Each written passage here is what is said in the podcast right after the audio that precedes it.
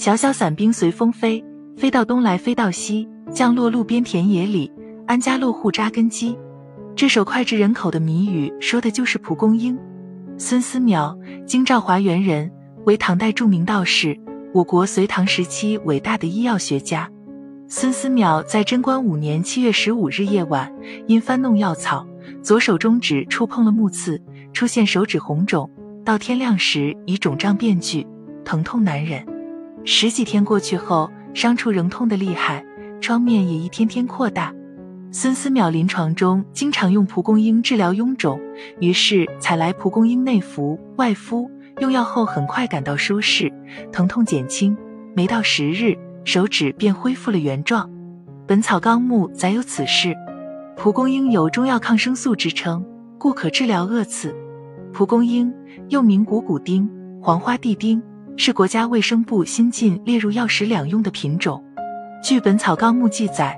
蒲公英可清热毒、化食毒、消恶肿，《唐本草》《神农本草经》《中药大辞典》等历代医学专著均给以高度评价。民间用以治疗疮毒、脑膜炎、流感、肝胆病。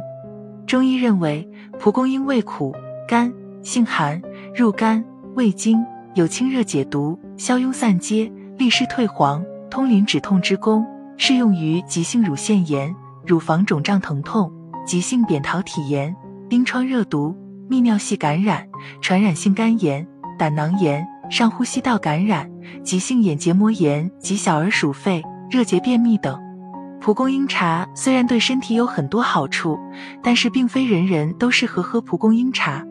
低血压、过敏体质、脾胃虚寒。久病的人群不宜饮用，正常人群也不宜过量长期饮用蒲公英水，否则容易出现胃肠不适的情况，诸如恶心、呕吐、腹痛、腹泻等症状。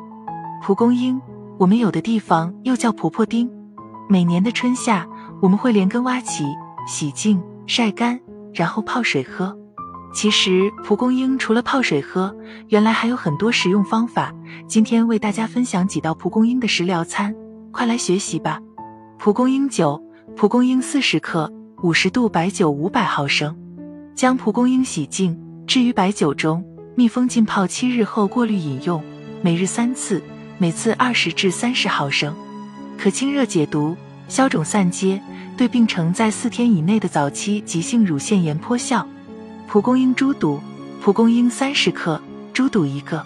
将蒲公英洗净，猪肚洗净，切片。